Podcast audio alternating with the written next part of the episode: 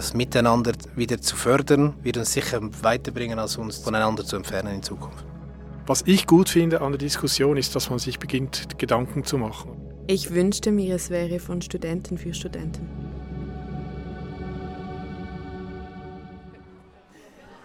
Es ist Donnerstagmittag hier an der ZHDK, ZHAW. Wir stehen im Eingang der Mensa Molki. Es ist halb eins und alle Tische sind gefüllt. Die Leute haben Hunger, wollen sich hier verpflegen. Es ist die dritte Woche des Farm-to-Table-Projekts. Das Thema dieser Woche ist Tradition meets Vegan. Wir sehen hier Raclette, äh, Bratwurst, Cordon Bleu. Und wir wollen jetzt mal schauen, für was sich die Leute entscheiden und wie es ihnen schmeckt. Ich habe mich für das Raclette entschieden. Mit viel Freude. Veganes Stroganoff. Ich habe Rösti mit einer Tofu-Bratwurst gegessen. Äh, habe es ein bisschen speziell gefunden, aber war voll okay. Ich hatte Schweinscordon Bleu mit Schopfnudeln. Und ich habe äh, geschöpft aus der Theke heute. Und ich finde die Idee noch originell mal eine Sojabratwurst zu essen. Das habe ich noch nie gemacht. Also ich gucke immer auf dem Bildschirm, um wie viel Grad sich jetzt die Welt ernähren, äh, erwärmen würde, je nachdem, was ich esse. Das ist interessant. Wofür steht die Zahl und was denkt ihr darüber? Also für mich ist es halt dann immer mega einfach, weil man muss sich nicht mega viel Gedanken machen. Und ich versuche halt dann immer etwas möglichst Tiefes zu nehmen. Also je nachdem, wenn man mal auf was Lust hat, dann kriegt man ein schlechtes Gewissen. Also dann wählt man schon mal eher das mit der kleineren Zahl eigentlich, aber hin und wieder ist es halt schon verlockend. Aber als Student jetzt muss ich ehrlich sagen, ich gucke häufiger auf den Preis. also, und nehme dann das, das Menü, das am günstigsten ist. Ja. Herzlich willkommen zu einer neuen Folge Hörpunkt Nachhaltigkeit. Heute zum Thema nachhaltige Ernährung. Im Fokus steht das Projekt Farm to Table der beiden Hochschulen ZHW und ZHDK, ein kulinarisches Forschungsprojekt, das die Auswirkungen einer nachhaltigen Ernährung an Hochschulen untersucht. Mein Name ist Milena und ich arbeite als wissenschaftliche Mitarbeiterin bei Resource Sustainability in the Arts. Bei mir heute im Studio sind Michael, Margareta und Marc. Herzlich willkommen. Schön, dass ihr da seid. Hallo. Hallo. Marc Vosser ist Leiter Mandat Bildung bei der Genossenschaft ZFV Unternehmungen, die Betreiberin der Mensa hier im Toni-Areal. Margareta Jüngling ist Köchin, Künstlerin und studiert aktuell im Master Transdisziplinarität an der ZHDK. Und Michael Krohn ist der Co-Forschungsleitende von Farm to Table und leitet gemeinsam mit Karin Zindel Resource Sustainability in the Arts. Michael, Farm to Table, kannst du uns ein bisschen mehr darüber erzählen? Worum geht es in diesem Forschungsprojekt? Ausgangspunkt war unser Beirat, in dem die Nadia Lang äh, dabei ist, die CEO des ZFV. Und vor rund einem Jahr ähm, hatte sie die Idee, einmal konsequent die Ernährung an der Hochschule umzustellen. Wir waren zuerst etwas konsterniert und nachher begeistert, weil wir fanden, das äh, ist einerseits ein interessantes äh, Projekt, das auch forschungsmäßig begleitet werden kann. Und andererseits äh, geht es tatsächlich darum, dass diese Hochschule den CO2-Abdruck bis 2030 vermindert. Die Hochschule hat einen großen CO2-Ausstoß. Die Ernährung ist ein Teil davon. Und dort entstand eigentlich die Idee, die Ernährung in der Mensa für einmal nachhaltig, saisonal und regional zu gestalten, so dass es aber nach wie vor den Leuten schmeckt und dass es auch gesund ist. Wir haben jetzt gesehen, es gibt so viele verschiedene Ansprüche. Michael, du hast gesagt, äh, es muss nachhaltiger, lokaler, saisonaler werden, aber eben auch gesund sein, es muss schmecken. Und jetzt hören wir von einem Studierenden, äh, es muss auch noch günstig sein. Marc, wie, wie schafft ihr diesen Spagat? Also, also die Aussage, ja, die kennen wir selber sehr gut, weil natürlich eben wir als ZTV, wir betreiben auch die PAZ, die, das Toni-Areal sowie die Uni Zürich, also genau die drei großen. Wir wissen, ja, der Preis muss adäquat bezahlbar sein für einen Studierenden, aber gleichzeitig die Nachhaltigkeit darin zu verpacken mit all den Einflüssen von äh, Teuerungen, von äh, ja, Preisanstiegen in diversen Formen, ob das Energie ist, ob Beschaffung. Auch bei den Löhnen, was uns sehr wichtig ist, auch hier eine Vorreiterrolle einzunehmen, dass wir auch die Möglichkeit irgendwie haben, für unsere Mitarbeiter einen fairen Lohn zu bezahlen, weil das ist für mich oder für uns eine auch nachhaltig, nämlich die soziale Nachhaltigkeit. All diese Einflüsse, summa summarum, müssen, dürfen wir auf den Teller bringen. Macht es sich einfach, aber macht es auch spannend. Margareta, du beschäftigst dich unter anderem mit Essen, Ernährung, mit Kochen. Es gibt hier an der ZHDK kaum eine Möglichkeit für Studierende selber zu kochen. Was hältst du von dem, einem Projekt wie Farm to Table? Was braucht es an einer Hochschule, um eine Verpflegung nachhaltiger zu gestalten? Das eine ist die Konsumation. Wie schmeckt für mich Nachhaltigkeit, jetzt ganz grob gesagt. Und das Zweite, was mich persönlich mehr interessiert, ist eigentlich das Kochen und Essen an, in Prozess oder als Aktion. Es kann bis zu einem Aktivismus gehen, wo man sich hinstellt in politischen Fragen zur Nachhaltigkeit oder zu wie eine Landwirtschaft aussehen soll. Nachhaltige Ernährung, gesund und verantwortungsvoll. Was bedeutet das aus der Sicht der ZFV, Marc? Die eine Seite ist der Gast. Ja, was heißt für ihn nachhaltig? In erster Linie, was er sieht, ist, wo kaufen wir ein, bei wem kaufen wir ein. Das ist auch die Diskussion regionaler Einkauf. Die Definition von Regionalität heißt nicht, ich kaufe beim regionalen Händler ein, sondern auch beim regionalen Produzenten. Und da spielt dann der Preis wieder eine Rolle. In der Schweiz angebaut, dann vielleicht noch fair, am besten aus meiner Sicht. Ich komme aus dem, äh, aus dem Bauernhof, wenn es Demeter sein könnte oder so, dann sind wir preislich wieder in einem Level, dass wir in unserem Case, wie wir uns bewegen, den Studierenden auch diesen Preis wiederzugeben, geht es einfach nicht. Das ist der, der Status quo im Moment. Äh, das Thema Gesundheit, für mich persönlich, sage ich es lapidar, kann auch Gesundheit sein, ich esse am Abend mal meine Schokolade. Für einen anderen, für einen Profisportler ist Gesundheit Proteine, äh, die richtigen Kohlenhydrate, eben sehr divers. Das probieren wir in der Mensa abzubilden. Ich bin aber auch überzeugt, dass es später einfach mal dahin gehen muss, dass wir die Wahl geben können, in welcher Form auch immer, dass wir verschiedene Buffets abbilden könnten, in diversen Formen, dass der Gast selber entscheiden darf und kann. Ich kenne es von meiner ältesten Tochter, sie ist 19, sie ist äh, vegetarisch-vegan. Ich kann jetzt den Namen nicht sagen, unsere Konkurrenz, aber die machen super. Doch ich kann sagen, Tibits, ganz ehrlich, ich kenne sie auch, die sind cool. Da kann ich hineingehen, meine Tochter, wie essen, es fehlt mir nichts. Und nicht, weil ich auch gerne Fleisch esse, sondern einfach, ich bin da, ich fühle mich wohl, es ist angenehm, es ist schön. Der Vergleich jetzt mit dem Tibits, wäre es denn möglich, eine Mensa dann trotzdem zu diesen niedrigen Preisen auf so einem Niveau wie ein Tibits zu betreiben? Also auf dem Niveau, Niveau ist schwierig. Also, also Niveau Tibits macht ein, gut, ein sehr ja. gutes Niveau, so gesehen. Aber ja, in dieser Form zu betreiben, ist es möglich. Und vor allem ist es auch noch gut für den Food Waste oder eben gegen Food Waste, weil da spielen Gesetze der Schweiz wieder leider äh, hinein, die sagen, wir als Produzentin oder als die Köche, du hast produziert maximal Produktion plus zwei Tage, im besten Fall oder nur ein Tag. Und im Buffet, wenn es noch kalt war, kann ich es am nächsten Tag wieder einsetzen. Hatte ich es im Menü in der Auslage, muss ich es wegschmeißen. Ich möchte hier äh, Marc äh, recht beipflichten, weil ich bin ja schon lange an dieser Institution. Und wenn ich jetzt diese Zeit ansehe oder, und ich in eure Tony-Mensa reinschaue, dann hat das einen Riesensprung gemacht. Das muss man auch sehen, oder? Und wenn man das jetzt weiter skaliert, oder glaube ich, es gibt noch viel Potenzial. Und wenn ihr daran arbeitet, finde ich das äh, super. Im Wissen, dass ihr 144.000 Menüs äh, pro Jahr ausgebt, oder? Das ist eben nicht die Familienküche, wo dann drei Leute am Tisch sitzen. Besten Dank. Essen, Verpflegung ist im Idealfall also mehr als nur Kalorienaufnahme.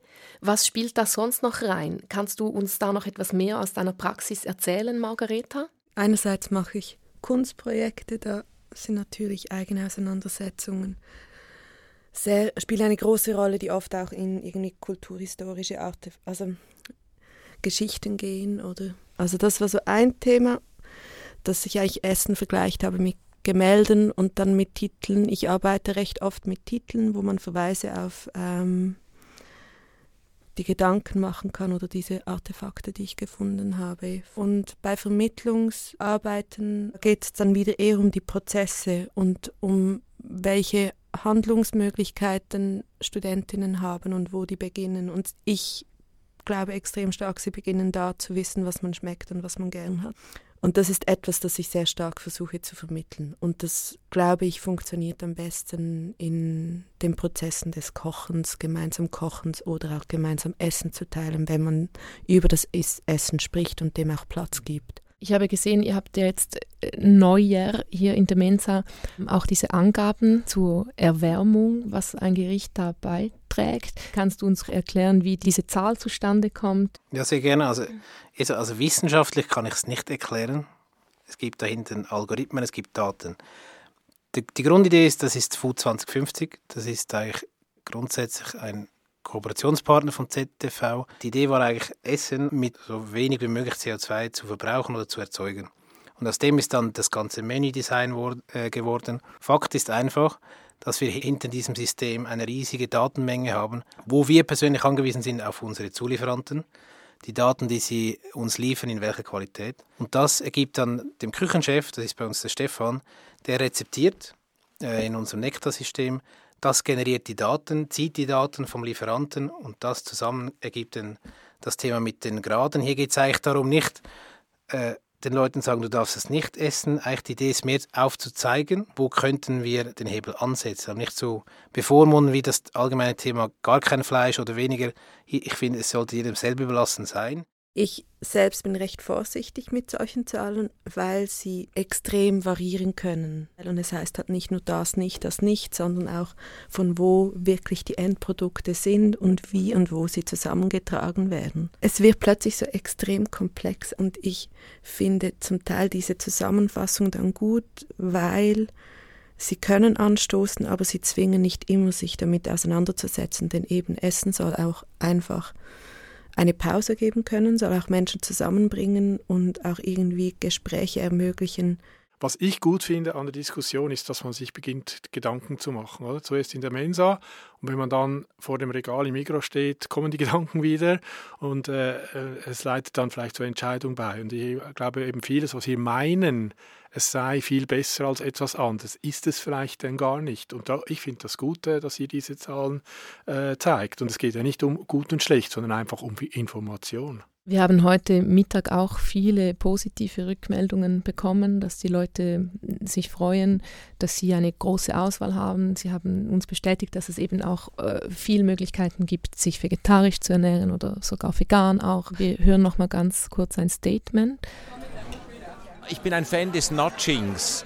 Eigentlich, dass man Dinge in irgendeine Richtung geschubst wird und dass es nicht zu stark mit dem Zeigefinger kommt. Und genauso ist es, wenn man, wenn man auf etwas hinweisen will, zum Beispiel diese, ähm, diese Denkpunkte, die da in, im, im, äh, im Toni-Areal aufgehängt wurden, ja, die, die sind jetzt schon eine Weile da und man guckt immer mal wieder hin, man läuft da durch, ah, doch, ja, das, aber das ist nicht aufdringlich. Ich finde da zwei Sachen spannend. Also er hat äh, von Nudging gesprochen, Englisch für einen Anschubs geben, jemanden anschubsen, haben wir auch schon darüber gesprochen. Also da haben sich mir zwei Fragen gestellt. Einerseits, welche Möglichkeiten haben die Künste oder das Design auch da irgendwie eben einen Schub zu geben? Und dann auch die andere Frage nochmal in, in diesem Setting von der Hochschule, von einer öffentlichen Institution.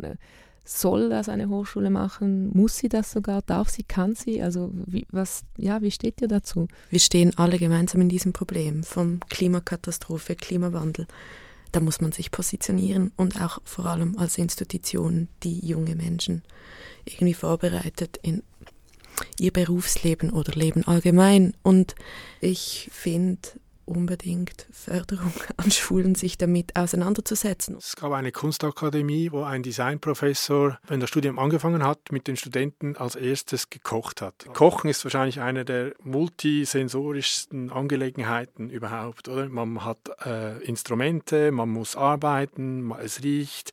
Also ich glaube, alles, was wir dann schlussendlich in der Kunst und im Design, sogar in der Musik machen, bedient sich eigentlich dem Ähnlichen, nur sind es dann keine Esswaren, es ist vielleicht eine Geige, es ist ein Pinsel, es ist ein Architekturmodell, es besteht aus Farben, es riecht irgendwie, man muss es bearbeiten.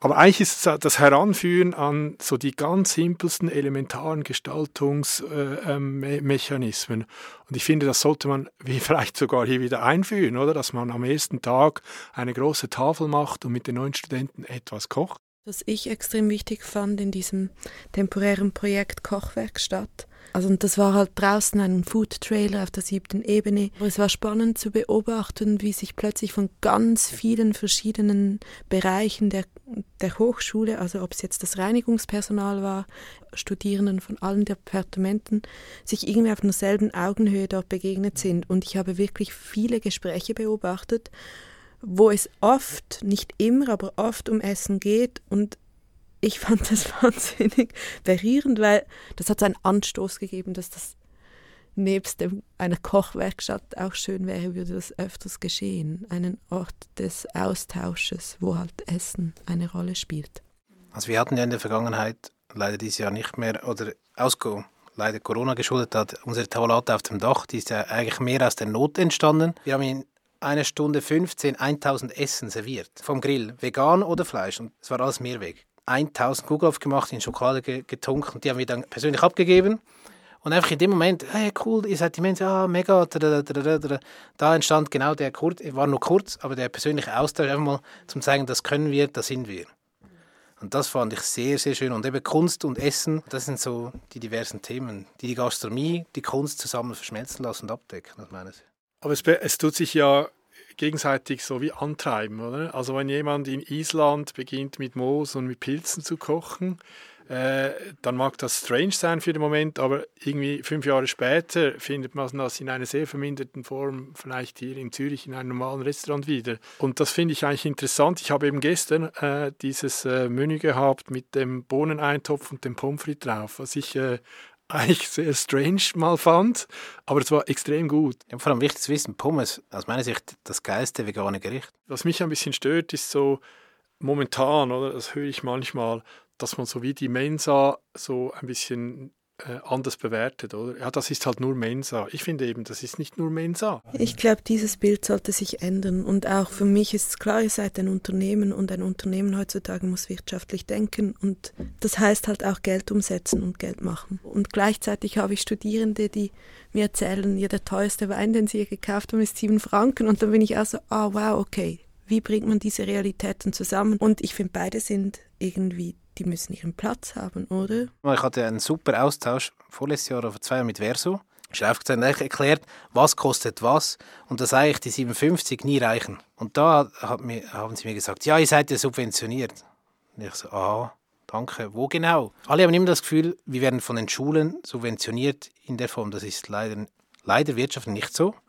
Und das ist auch die Herausforderung, zum eben auch sagen, wo ist denn die Mensa der Zukunft, was muss die beinhalten, wie können wir es finanzieren, braucht es Gelder? Ich bin kein Freund davon. Wir sind hier ja an einer Kunsthochschule. Ähm, habt ihr Ideen, wie die Künste und das Design äh, zu nachhaltiger Verpflegung beitragen kann? Also ich glaube schon, dass, ähm, dass es immer gut ist, Impulse zu setzen. Ja, dem kann ich mich nur anschließen. Ich glaube, äh, Potenzial gibt es vielleicht noch bei der Wegwerfkultur, weil es hier schon Ansätze gibt, aber ich glaube, das sollte, da könnte durchaus die Hochschule auch noch für mich noch ein bisschen radikaler werden und noch bestimmter dazu auffordern, ähm, auch hier auf die Nachhaltigkeit zu schauen. Wie könnte denn die Mensa der Zukunft aussehen? Also wir als ZFV von dort, von dort her, wo wir kommen, unsere Werte zu transportieren, das heißt auch in der Kulinarik, das, was vergangen ist, kann auch wieder die Zukunft sein. Das heißt, wir gehen wieder zurück zu unseren Werten. Unsere Vision ist ja eine Gastfreundschaft, äh, in der wir alle leben wollen. Bringen wir einen Raum zusammen, in dem das Essen wählbar ist, in welcher Form auch immer. Es muss nicht neu erfunden werden, weil Fakt ist, wir kochen mit Wasser oder wir dämpfen es, wie auch immer. Müssen wir es neu erfinden, vielleicht anders, aber vielleicht wieder zurück zur Vergangenheit und das in die Zukunft bringen, finde ich aus meiner Sicht oder unserer Sicht, ist viel essentieller, als alles neu zu erfinden. Äh, das Miteinander wieder zu fördern, wird uns sicher weiterbringen, als uns zu, voneinander zu entfernen in Zukunft. Ich wünschte mir, es wäre von Studenten für Studenten. Also, und es ist obligatorisch. Alle müssen sich auf irgendeine Weise engagieren in auch Arbeiten, die es braucht, einen Betrieb in Stand zu halten. Gewisse müssen kochen, gewisse servieren, gewisse putzen.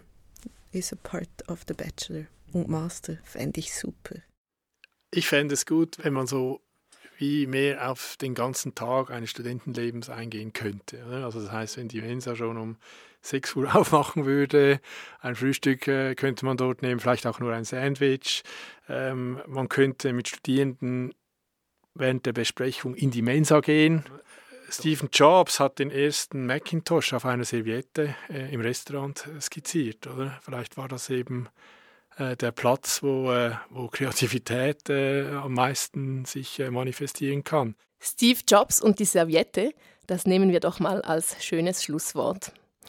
Wir hoffen sehr, dass nicht nur die Atelierräume, sondern auch immer mehr die kulinarischen Räume hier an der ZHDK wie die Mensa, die Cafeteria zu inspirierenden Räumen werden und ihr euch hier gut und lecker verpflegt, Vielen Dank, dass ihr euch die Zeit genommen habt, dass wir hier am runden Tisch ähm, zusammensitzen konnten. Sehr gerne. Ja, danke. danke. War schön. Danke auch an euch, liebe Zuhörer und Zuhörerinnen. Wir sind gespannt, wie ihr euch die Mensa der Zukunft vorstellt. Wenn ihr Lust habt mitzudiskutieren, dann informiert euch doch in den Show Notes über weitere Projekte und Events wie die Tavolata am 12. Januar.